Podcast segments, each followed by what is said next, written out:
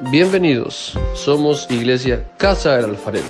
Recuerda que también puedes seguirnos por Instagram, Facebook y YouTube. Hoy tenemos un nuevo consejo de la palabra de Dios. Te invitamos a escucharla.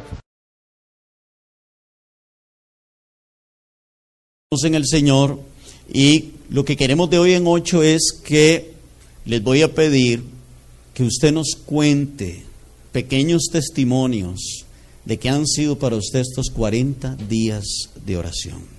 Amén. Si Dios le contestó una oración, si usted recibió fortaleza, ¿qué hizo Dios en la vida suya? Amén. Si usted ha crecido un poco, como este testimonio de esa hermana, dice, yo, ¿me entiende? Y uno dice, qué bendición con ese testimonio y qué bonito que Dios haya hecho y esté haciendo eso.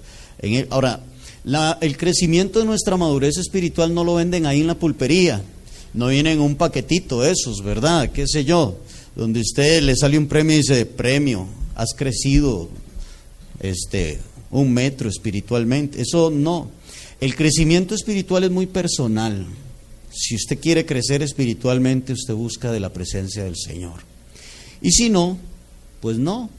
Hay personas aquí que han venido y cuando usted los ve tres, cuatro, cinco meses, han crecido espiritualmente, usted los ve sirviendo, orando, trabajando de aquí para allá, a como hay otras personas que tienen tres años y están ahí estancados, pegados en la silla, ¿verdad? Y ni para atrás ni para adelante.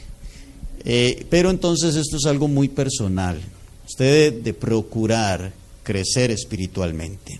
Y hablando de todo esto, hoy tenemos nuestra quinta enseñanza sobre la importancia de orar. Amén.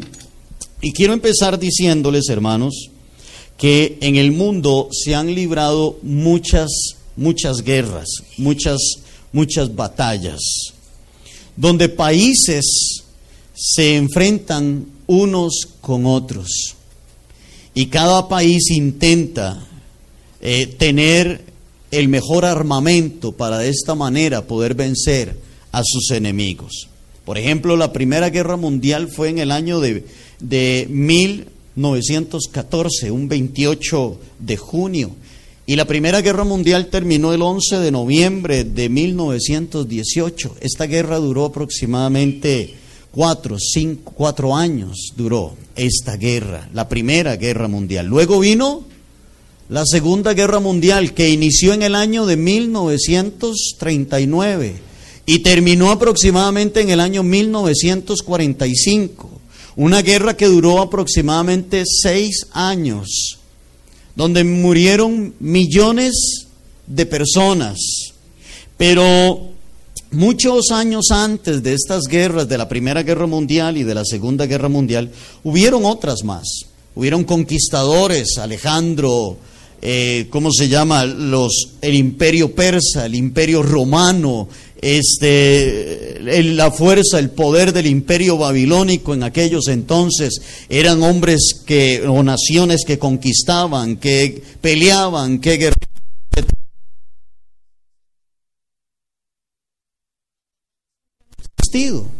Amén. Las batallas y las guerras siempre han existido.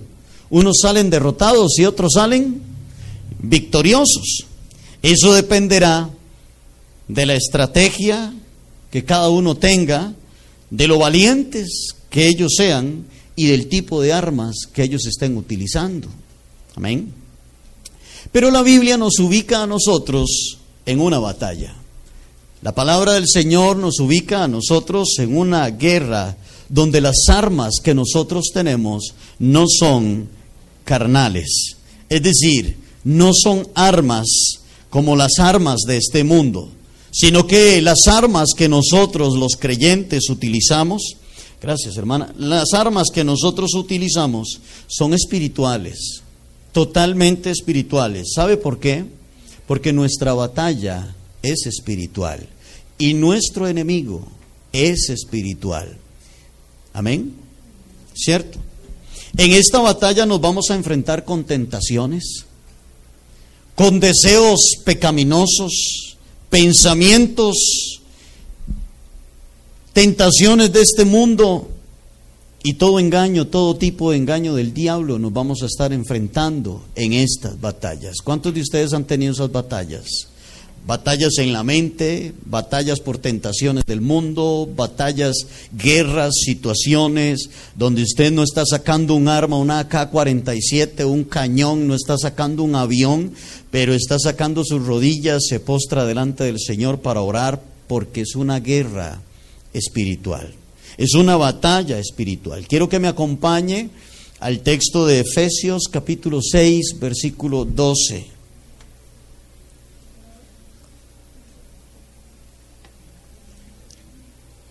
Efesios capítulo 6, versículo 12, dice así, porque no tenemos lucha contra sangre y carne, sino contra principados, contra potestades, contra los gobernadores de las tinieblas de este siglo, contra huestes espirituales de maldad en las regiones celestes. Ahora, el apóstol Pablo, iglesia, utiliza el término lucha, porque no tenemos lucha contra carne y sangre. Este término lucha se utiliza para identificar un combate mano a mano de una persona contra otra.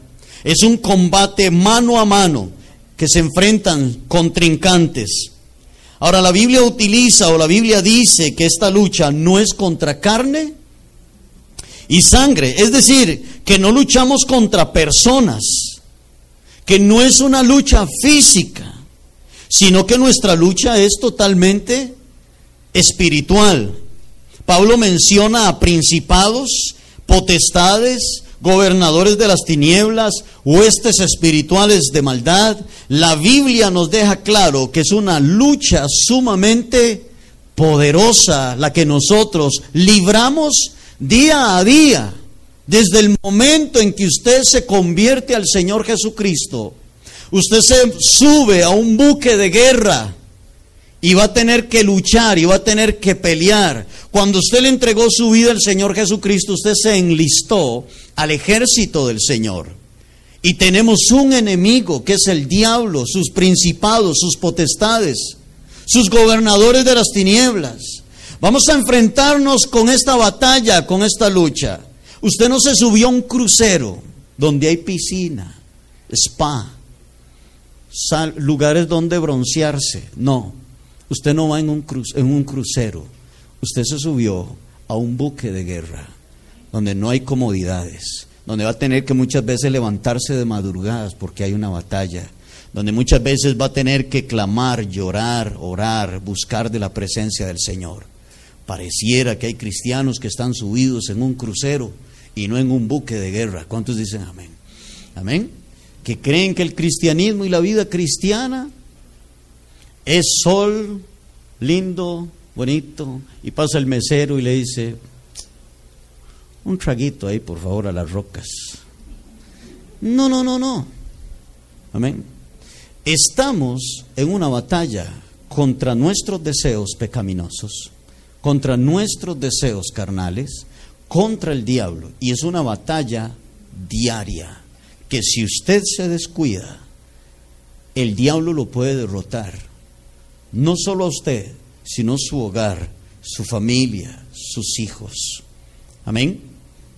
Así que la Biblia nos deja en claro que es una lucha sumamente poderosa. A veces esta lucha son pensamientos que el diablo trae a nuestra mente. No son pensamientos que salen de nosotros, son pensamientos que el diablo nos envía a nosotros. Amén. Note lo que dice el versículo 16 del capítulo 6 de Efesios.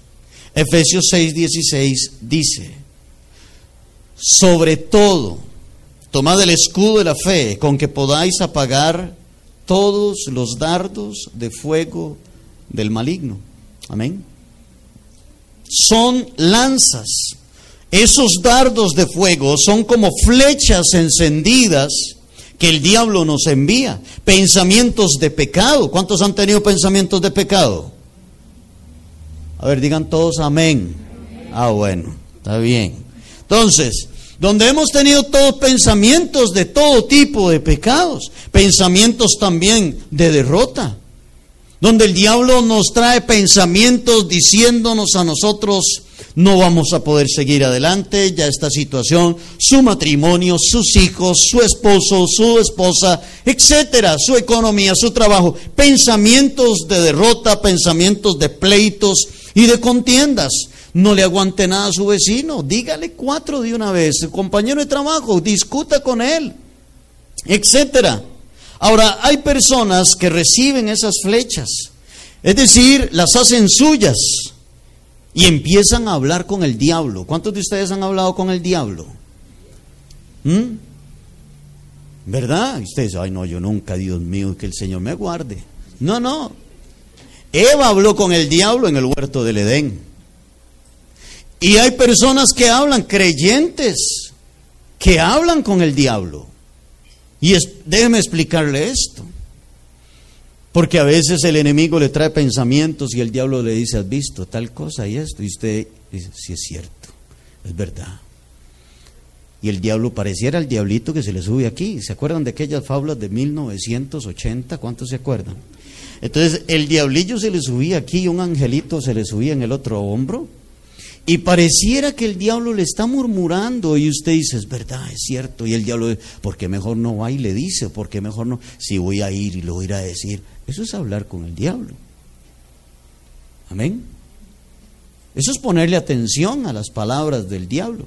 Hay gente que ha permitido y ha aceptado y las flechas es como que le metan a usted una vacuna, un líquido en el cerebro y usted pasa día y noche solo pensando en eso y en eso y en eso y en eso. El diablo dice fue efectivo.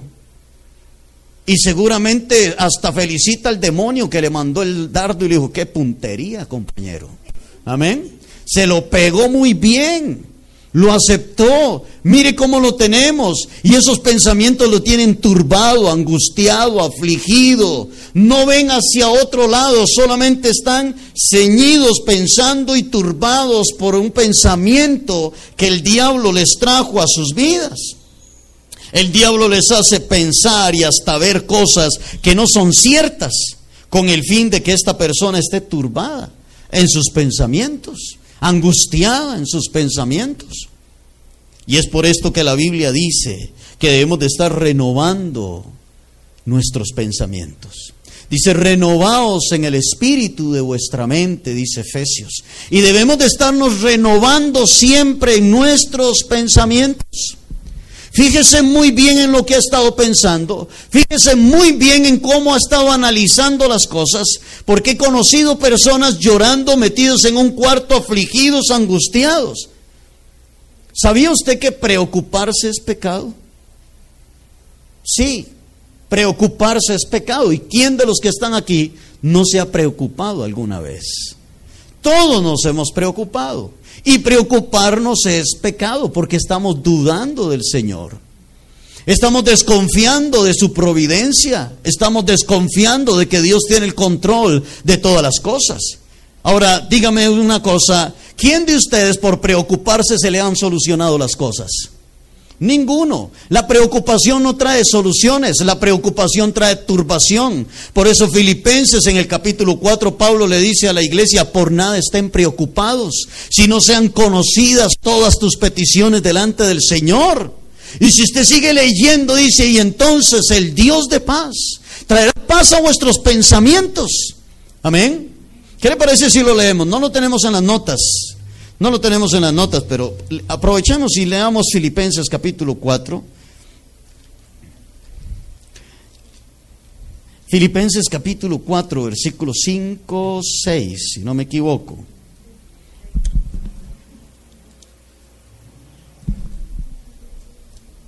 Verso 6. Pablo escribe esta carta y cuando él la escribe, él está en la cárcel.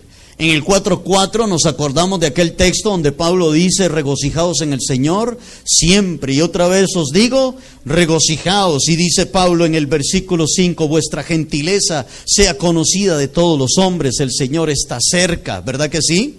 Por ahí ando, ¿cierto? ¿Cuántos de ustedes pierden la gentileza cuando están con un problema? Dice Pablo, regocijaos en el Señor siempre. Y otra vez les digo, regocijaos. ¿Y qué dice? Vuestra gentileza sea conocida de todos los hombres. Por ahí dice así, ¿verdad? Estoy leyéndoles antes del 6.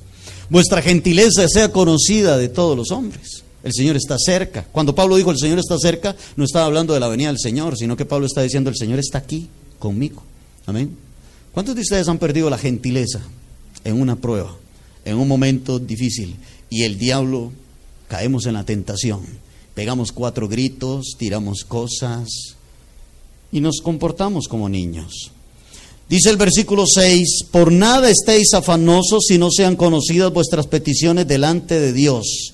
O por nada estén preocupados, esa palabra afanosos es preocupados, por nada estén preocupados si no sean conocidas vuestras peticiones delante de Dios en toda oración y ruego con acción de gracias. Y va qué lindo lo que dice el verso 7. El verso 7 es el resultado del versículo, de la aplicación de los versículos anteriores. El verso 7 dice, y la paz de Dios, es decir, si usted hace lo que dice el versículo 6, 5 y 4, el resultado será el 7. Y la paz de Dios que sobrepasa todo entendimiento, ¿qué dice? Guardará vuestros corazones y vuestros pensamientos en Cristo. Una de las batallas más grandes que tiene la gente es en su mente, en sus pensamientos. Esa es una de, las guerras y de las batallas más duras y más difíciles que atraviesan las personas. Anote esto, ponga esto en sus notas. En la oración, mi mente se renueva. En la oración, mi mente se renueva. ¿No les dieron? ¿Sí les dieron? En, mi, en la oración, mi mente se renueva. Amén. Eso es muy importante. Porque cuando usted va a estar turbado y está pasando por esta batalla y está pasando por esta lucha, y cuando el enemigo quiere enviarle sus dardos, sus pensamientos, que no salen de usted, que vienen a usted. Cuando usted se mete en su cuarto de oración, sus pensamientos, su mente es renovada, es totalmente transformada en la presencia del Señor. Cuando Jesús estuvo en el desierto y Satanás llegó a tentarlo, lo hizo por medio de la mente. El diablo no se le apareció ahí y le dijo, oh, si eres el Hijo de Dios. No se le apareció ahí, sino que le envía pensamientos a Jesús. Amén y le dice, si verdaderamente es el Hijo de Dios, di que estas piedras se conviertan en pan. Jesús estuvo teniendo allá en el desierto una lucha en sus pensamientos con dardos que el enemigo le enviaba. Y Jesús siempre se defendió con la palabra del Señor. Fue una lucha mano a mano. ¿Cuántos dicen amén? Hay momentos en la vida donde usted se va a enfrentar al diablo mano a mano. Usted y él él y usted. Y van a tener que luchar. ¿Qué armas va a utilizar usted? Y usted, como el diablo es espíritu, usted no puede defenderse con un revólver, con una 9 milímetros, usted no puede defenderse con nada de esto, porque Él es espíritu. Así que el arma suya y el arma que yo voy a usar va a ser un arma espiritual. La fe, la palabra y la oración la búsqueda de la presencia de Dios. Amén. Ahora debemos de recordar que el diablo es espíritu y necesita un cuerpo para manifestarse. Si no es que le envía pensamientos, entonces es muy probable que el diablo vaya a usar a una persona para tentarle, para que usted peque, para que usted falle. Así que a veces el diablo usa dardos, pero a veces el diablo va a usar personas para tentarle. En una ocasión Jesús le dijo a Pedro, apártate de mí, Satanás. Amén.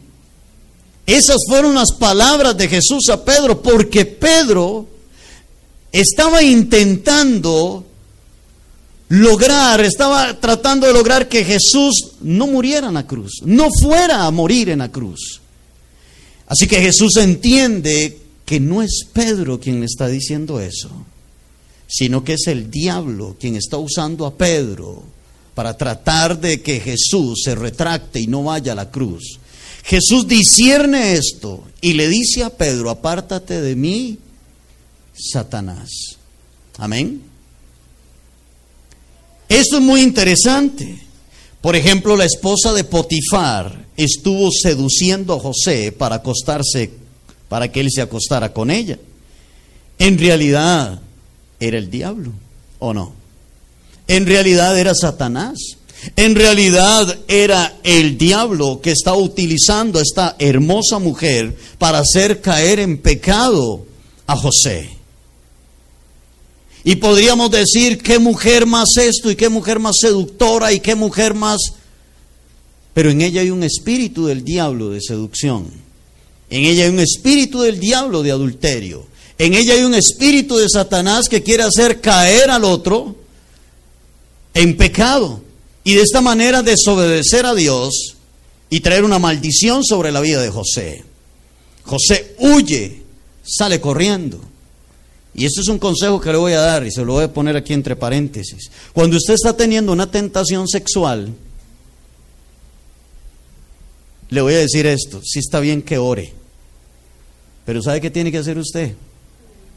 Huir, corra, huya, salga, no juegue de fuerte. ¿Me están escuchando? No, si yo ayuno, yo oro, ¿qué voy a estar yo cayendo en las manos de Dalila? Amén. ¿Qué voy a estar yo cayendo en los brazos de ese hermoso galán? Si yo, si yo, este, ¿cómo se llama? Si yo soy una mujer o si yo soy un hombre fuerte, valiente. ¿Usted sabe por qué Sansón cayó en los brazos de Dalila? Por creerse fuerte. El día que usted se crea muy fuerte, ese día usted va a fracasar.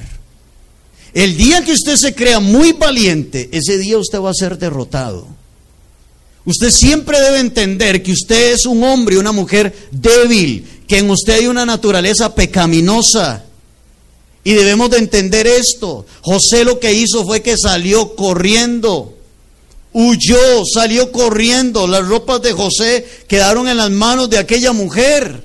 No sé en qué condiciones terminó José saliendo en carrera. Pero dice la Biblia que las ropas de José quedaron en las manos de aquella mujer y esta mujer lo acusó de intento de violación y José fue a dar a la cárcel. Note lo que recibió José por serle fiel a Dios. Fue a dar a la cárcel. Amén. Pero muchas veces el diablo va a utilizar personas físicas. Amén. Y es por eso que la Biblia dice que nuestra lucha no es contra carne y sangre, sino que usted tiene que tener discernimiento, ser un poquito más espiritual y no tan natural. Y ser un poquito más espiritual y ver quién está detrás de todo esto. Pero si yo no oro, si no busco la presencia del Señor, es muy probable que no tenga discernimiento, ni revelación, ni esa sensibilidad del Espíritu Santo de Dios en mi vida para poder decir, esto no es de Dios, o esto sí es de Dios. Amén. La pregunta es, ¿y cómo podemos salir victoriosos ante las luchas? La respuesta es por medio de la oración.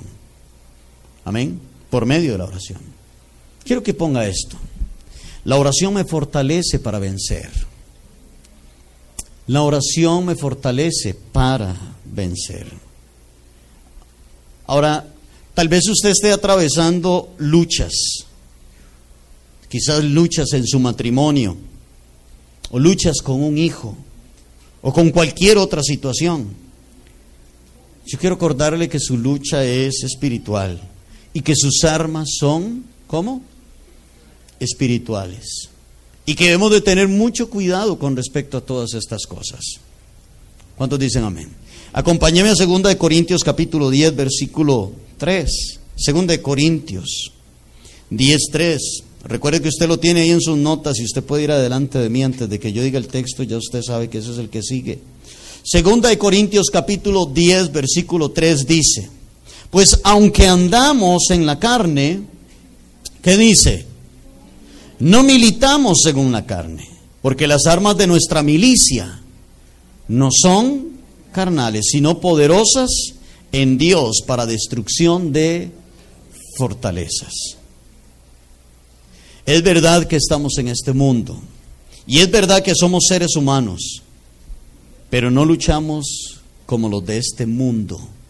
¿Están de acuerdo conmigo? Pero no luchamos como los de este mundo, ni usamos las armas de este mundo. Las armas que nosotros usamos son poderosas en Dios para destrucción de fortalezas del enemigo. Si usted está atravesando alguna lucha, escúcheme, si usted está atravesando alguna batalla ahorita, si usted está pasando por alguna situación difícil, alguna prueba, le aconsejo que vaya a la oración. Es ahí donde se ganan las batallas. Es ahí en la oración donde recibimos fortaleza. Es ahí. No hay otro lugar. No es donde el psicólogo, no es donde, aquel, donde en un bar, no es en un salón de bailes, no es en ninguna situación de es en la presencia, es en la presencia de Dios. Si usted lee los salmos, usted encontrará a David siempre orando, buscando a Dios, pidiéndole a Dios fortaleza, pidiéndole al Señor sabiduría, pidiéndole al Señor que lo guíe, pidiéndole al Señor, porque David estaba atravesando pruebas, luchas, situaciones difíciles. Amén. Si usted lee la palabra del Señor, si usted lee las batallas que libraron en el Antiguo Testamento, luchas físicas, donde Moisés oraba, donde Elías oraba, hombres de oración, una mujer como Esther buscando la presencia del Señor, Gedeón poniendo todo en las manos de Dios. Porque es en la oración donde nosotros ganamos las batallas. ¿Está pasando usted alguna lucha? ¿Tiene alguna situación? ¿Hay algo que le está robando a usted la paz? ¿Una situación de matrimonio? No pelee con su esposo. Su lucha no es contra carne y sangre. ¿Qué tiene que hacer la esposa? Ir al cuarto de la oración. Porque usted no puede cambiar el corazón de una persona. El único que tiene el poder para cambiar el corazón de una persona es Dios. Amén. Es Dios. Y hay un poder increíble en la oración. Hay un poder increíble en el clamor. Cada vez que usted se mete a su cuarto, cierra la puerta, dobla sus rodillas, usted empieza a pelear esas batallas. Y empieza a clamarle a Dios y empieza a pedirle al Señor y empieza a destruir todas las fortalezas del diablo y a derribar todas las obras del enemigo. ¿Usted sabe que es una fortaleza, sí? Una fortaleza, para los que no lo saben, una fortaleza es un lugar amurallado, cubierto en muros, donde el enemigo tiene todo su arsenal, todos sus armamentos, toda su, fortaleza, sus, sus tanques de guerra, todo ahí lo tiene. Usted sabe que cuando un país ataca a otro país, lo primero que trata de destruirle son sus fortalezas les bombardean donde ellos tienen sus aviones, les bombardean donde ellos tienen sus tanques de guerra, les bombardean donde ellos creen, piensan que ahí está todo su armamento. Esa, les destruyen sus fortalezas. Dice Pablo, porque no tenemos lucha contra carne y sangre. Dice, porque las armas de nuestra milicia, dice a los, a los corintios, no son carnales, sino poderosas en Dios para destrucción de qué? Para destrucción de fortalezas. Tienes a un hijo rebelde, ora por él. Estás pasando por una situación en su matrimonio, ora por eso. No seamos tan naturales y tan carnales para estar discutiendo contra la carne, para estarnos peleando en la carne. Mejor vaya, ore. Mejor vaya y clámele a Dios. Pero a veces nos gana la carne, ¿verdad que sí? ¿O no? A veces nos gana la carne.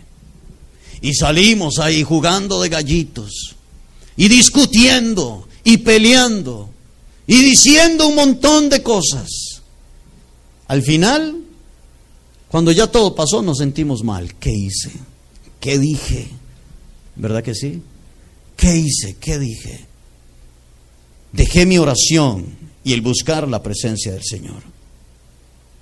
Cuando usted va a la oración, usted le está diciendo al Señor, necesito ayuda, yo no puedo solo. Orar es un reconocimiento de que necesitamos la ayuda y la fortaleza de Dios.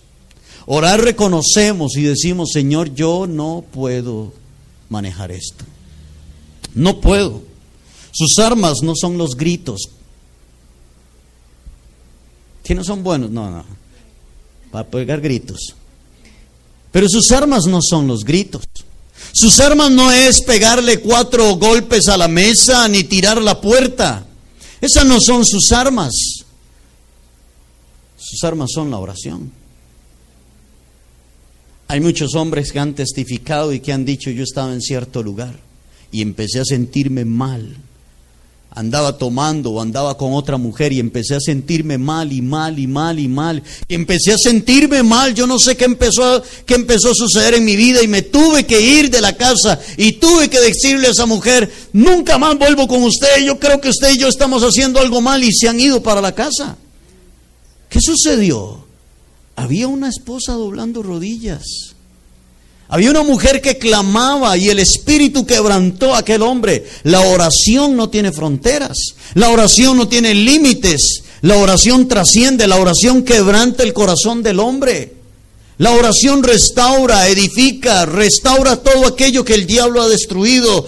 La oración ferviente de aquella mujer, de aquel hombre, aquellos que oran. En la oración suceden milagros maravillosos. ¿Cuántos dicen amén? Como lo estuvimos viendo el domingo anterior. La oración, en la oración suceden cosas increíbles, cosas maravillosas, cosas que ningún hombre puede realizar, que solo Dios puede hacer. Amén. He visto hijos llorando y diciendo, he tenido una madre que ora por mí, una mamá que está por allá y un hijo que está en otro lado, siendo quebrantado porque el Espíritu de Dios lo tocó, porque una madre estuvo clamando a Dios por él. Su guerra no es contra la carne y la sangre. Su batalla es espiritual y sus armas son espirituales. Amén. No son los gritos, no son los golpes, no son las ofensas. Esas no son sus armas. Sus armas son espirituales. Usted tiene que aprender a ganar sus batallas de rodillas. Anote eso. Las batallas las gano de rodillas así gano las batallas. Amén. Su enemigo no es su cónyuge, tampoco es su vecino, ni su compañero de trabajo, ni tampoco es su familia. Su enemigo es el diablo. Jesús le pudo haber dicho a Pedro, hey Pedro, ¿qué le pasa a usted? No, Jesús se fue más allá. Y Jesús dijo, apártate de mí, Satanás. Amén. Cuando Pablo y Silas andaban predicando, evangelizando, ¿se acuerdan cuando leímos el libro de los Hechos? Una muchacha cuando los veía pasar, decían, estos son hombres del Dios viviente, estos son grandes siervos del Señor. Y Pablo pasaba por ahí. Al otro día volvió a pasar y estaba la muchacha y decía, estos son grandes hombres de Dios, siervos del Altísimo. Y dice Pablo, esta mujer lo que tiene es un espíritu de adivinación. Y Pablo vino, le puso las manos y le echó fuera el demonio que había en ella. Amén. Pablo tal vez pudo haber dicho, eso, muy bien. Aquí está confirmando lo que nosotros somos, varón. No, era un espíritu de adivinación lo que había en ella. Lo que es el discernimiento, lo que es la sensibilidad del espíritu, lo que deja la oración, la búsqueda de la presencia de Dios. A veces somos muy naturales, somos muy carnales. A veces tenemos reacciones muy naturales, muy cierto que estamos en este cuerpo, cierto que estamos en este mundo. Amén. Pero no militamos en la carne, militamos en la oración. ¿Necesita usted que se le abran puertas? No sé cuáles. Ore. Vaya, ore. No trate usted de tirar la puerta de una patada a usted ore y que se haga la voluntad de Dios y que se haga en el tiempo de Dios y que todo salga conforme al propósito de Dios. Pero vaya, ore, vaya, clámele a Dios. Les decía el domingo anterior que yo soy el resultado de la oración de una madre. Amén. Que yo soy el resultado de la oración de una madre. Y que yo estaba allí en la esquina de vago con, los, con el resto de vagos también que estaban ahí conmigo. Y yo les decía a ellos, usted sabe que yo un día voy a volver a la iglesia. Y ellos me decían así, como hablan, como hablan, qué vara las suyas. ¿Por qué usted dice eso? Y yo no sé, pero yo sé que yo un día voy a... ¿Por qué esas inquietudes en mí? ¿Qué me hacía pensar a mí eso? ¿Por qué me incomodaba estar allí? ¿Qué era lo que estaba pasando? Estaba sucediendo algo en el ámbito espiritual. Estaba pasando algo en el ámbito espiritual. Amén. En estos 40 días de oración hay muchas batallas que es muy probable que usted ya ha ganado. Y quizás habrán muchas batallas que todavía usted tiene que luchar, que pelear y que va a tener que ser valiente. Hay una cosa que quiero decirle a usted, mamá, y hay una cosa que quiero decirle a usted, papá. Enséñele a sus hijos cómo se ganan las, las batallas. Enséñelen a sus hijos cómo se atraviesan las pruebas. Enséñelen a sus hijos que hay un poder maravilloso en la oración. Amén. Enséñele eso a sus hijos, que hay que orar, que hay que buscar la presencia de Dios. Porque he visto padres de familia que lo que le han enseñado a sus hijos es que cuando hay mucha tensión, pruebas, entonces vaya tome. Y el papá se va a tomar o la mamá se va a echar unos tragos. Y se le dijo, ah, mira, hay otros padres que se han suicidado. Y el hijo ha dicho, ah, cuando esté en una prueba, una lucha, lo que hago es suicidarme. Yo les conté a ustedes, hace muchos años yo me crié con un niño por allá del barrio. Fue mi compañero en la escuela. Este muchacho cuando crecimos, cada quien tomó por su lugar y él anduvo muy metido ahí en drogas y todo. Este muchacho un primero de enero se metió al Hotel Talamanca que está en San José, alquiló un apartamento y en el apartamento se pegó un balazo, se quitó la vida. Resulta que cuando él era niño, su papá un primero de enero, fue al Hotel Talamanca, alquiló la misma habitación y se pegó un tiro. Él hizo lo mismo que hizo su papá cuando él se vio en problemas, cuando él se vio en una situación difícil. ¿Por qué no enseñarle a nuestros hijos que cuando estemos pasando por luchas o pruebas, nos vamos al cuarto de la oración y lloramos en la presencia del Señor y nos fortalecemos en la presencia de Dios. Que yo no soy ese vecino que sale a pegarle cuatro gritos al otro vecino, sino que yo voy y oro. Que yo no soy ese compañero de trabajo que va y le pega cuatro gritos al compañero de trabajo, sino que yo voy y oro. Que he entendido que mi lucha no es contra carne y sangre, sino que mi lucha es espiritual y que mis batallas las gano de rodillas. ¿Cuántos dicen amén? Amén. Que mis batallas las gano de rodillas. Tal vez usted en estos 40 días de oración, 35 días hoy, ya haya ganado algunas batallas. No sé, espero que sí. Amén. Hoy usted puede estar ganando batallas que van a venir más adelante. ¿Me está entendiendo esto? Hoy, usted ora hoy, puede ser que esté ganando ya batallas que van a venir más adelante. A veces cometemos el error de empezar a orar cuando ya tenemos el agua hasta la nariz. Pero si usted es una persona que ora constantemente y fervientemente, batallas que vendrán en el futuro ya usted las va a tener ganadas. Porque usted estuvo orando hoy y ha estado ganando batallas de más adelante. Amén. No esperemos tener el agua hasta la nariz, hasta el cuello, para tener que humillarnos delante de la presencia de Dios. No espere eso.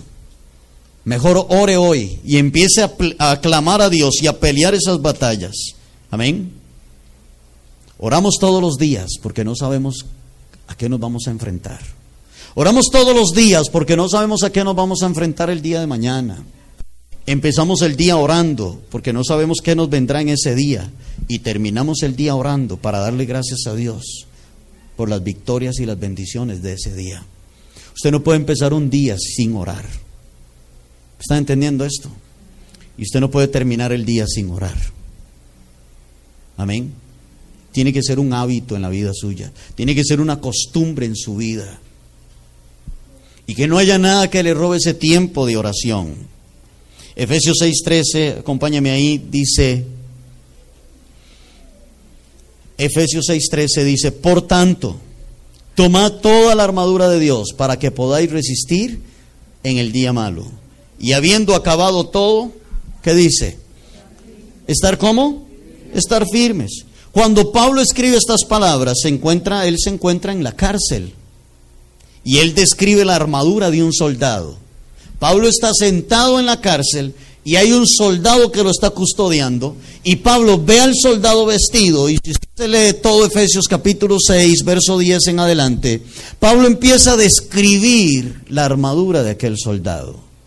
Y Pablo empieza a ver el yelmo, la coraza, el, el, calzado, el escudo, la espada que tiene ese soldado. Y Pablo, inspirado por el Espíritu Santo, empieza a decir, así debe vestirse un soldado. Y empieza Pablo a escribir y a decir, póngase toda la armadura de Dios. Porque no tenemos lucha contra carne y sangre. Y una de las cosas que Pablo nos dice es que hay días malos. ¿Cuántos de ustedes han pasado días malos? ¿Cuántos de ustedes han llorado por un día malo? O días malos. Y tal vez usted me diga hoy, mire, yo no he pasado un día malo. Ya llevo cinco meses de días difíciles. Ya llevo hasta un año de días difíciles. Cuando Pablo escribe estas palabras, no está debajo de una palmera tomándose una pipa y diciendo, fortaleceos en el Señor. Y alguien echándole viento así. Ahí. No, no. Pablo está en la cárcel. El agua le llega un poquito más arriba, las aguas negras le llegan un poquito más arriba de sus tobillos. Y Pablo escribe, fortaleceos en el Señor, en el poder de su fuerza. Tomen toda la armadura de Dios. Van a haber días malos, amén. Van a haber momentos difíciles, van a haber luchas y van a haber pruebas. Y para poder resistir ese día malo, la Biblia dice que debemos de ponernos toda la armadura de Dios. Si hacemos esto, entonces, cuando todo haya acabado, ¿cómo vamos a estar? Si hacemos eso, cuando todo haya acabado, estaremos firmes. Amén. Otra vez, ¿ha atravesado días malos? ¿O está atravesando días malos? Sí.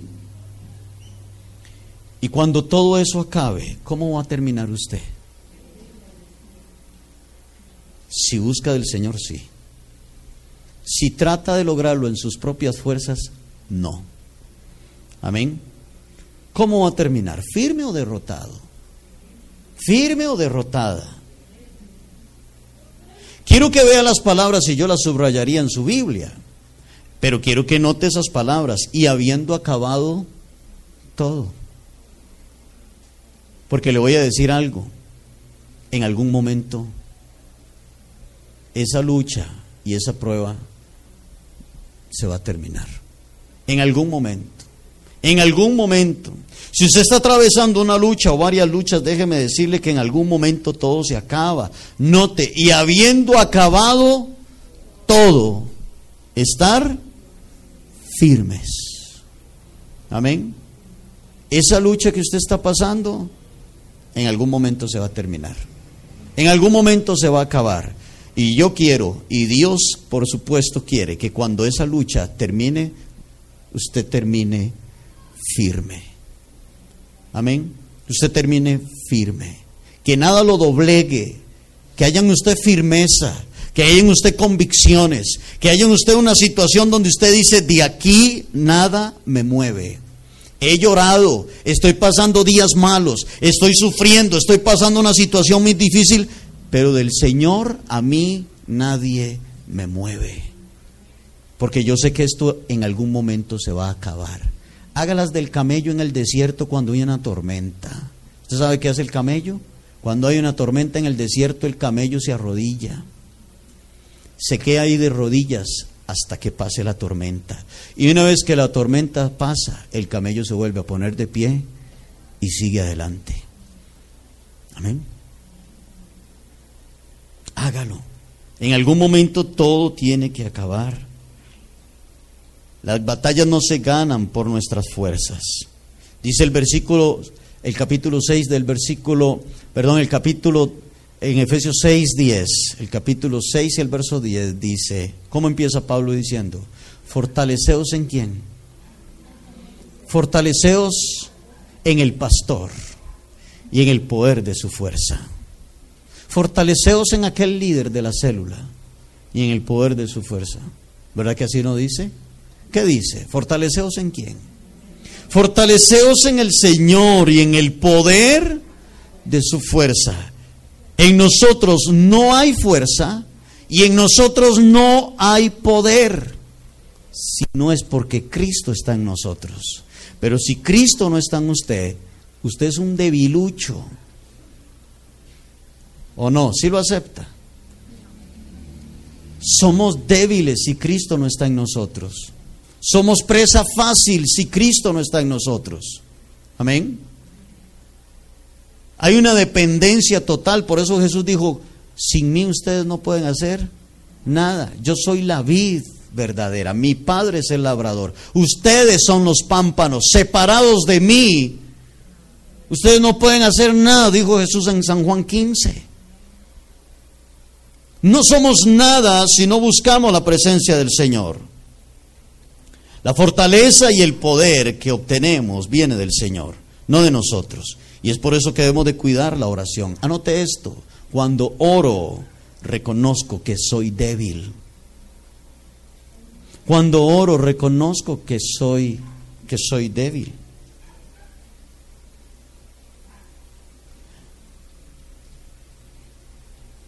Y podría existir entonces lo contrario. Cuando no oro, reconozco que soy soberbio que creo que puedo salir adelante sin la ayuda de Dios, que puedo salir adelante en mis propias fuerzas, en mi propia determinación. Termino leyendo Efesios capítulo 6, versículo 18. Efesios 6, 18. Y Pablo dice, ¿cómo dice Pablo? Orando, orando en todo tiempo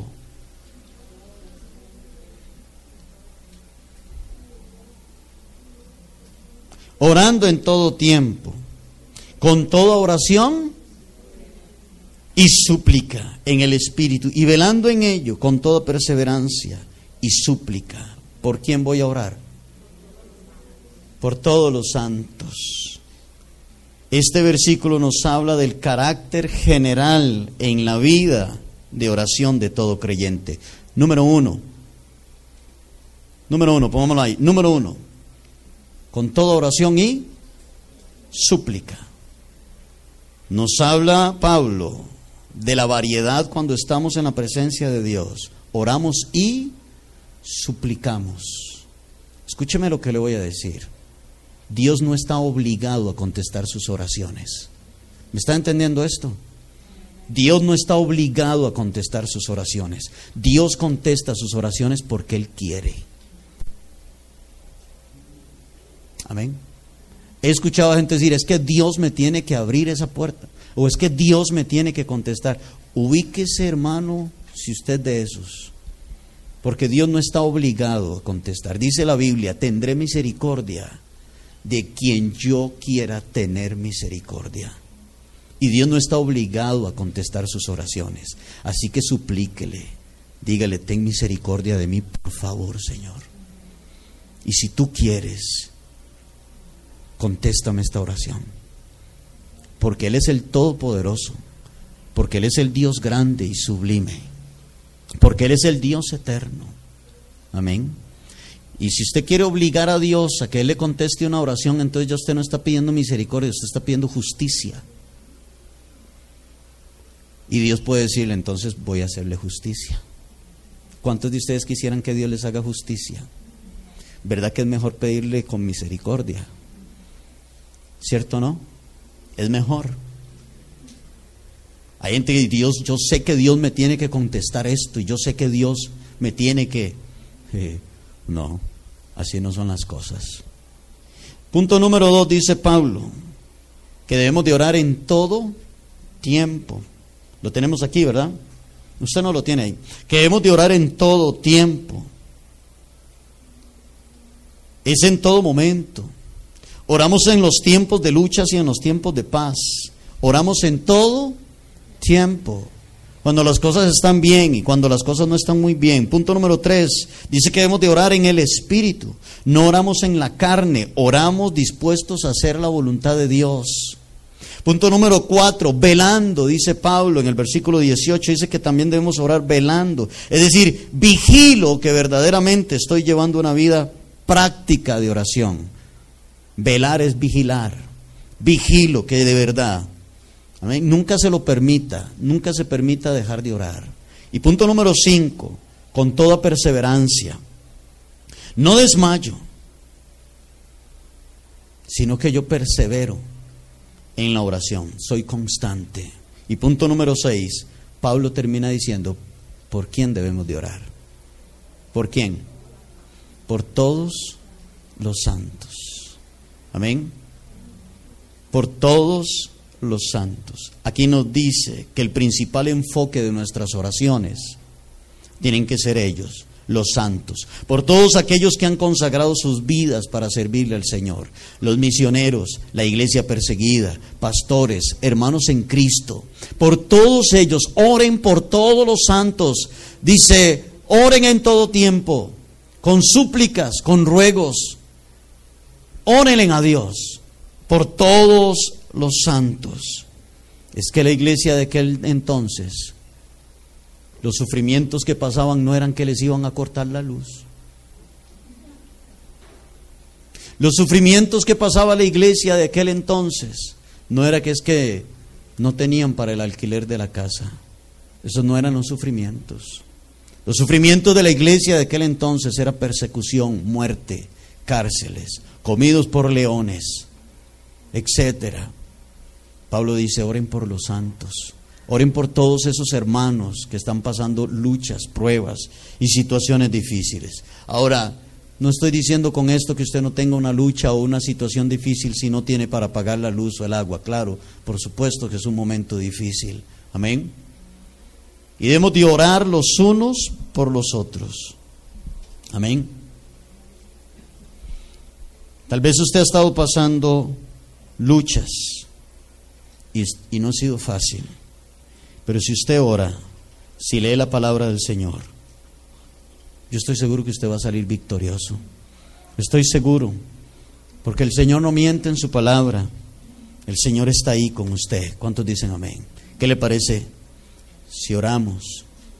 Si damos gracias al Señor por este tiempo, si adoramos a Dios un momento y damos gracias al Rey de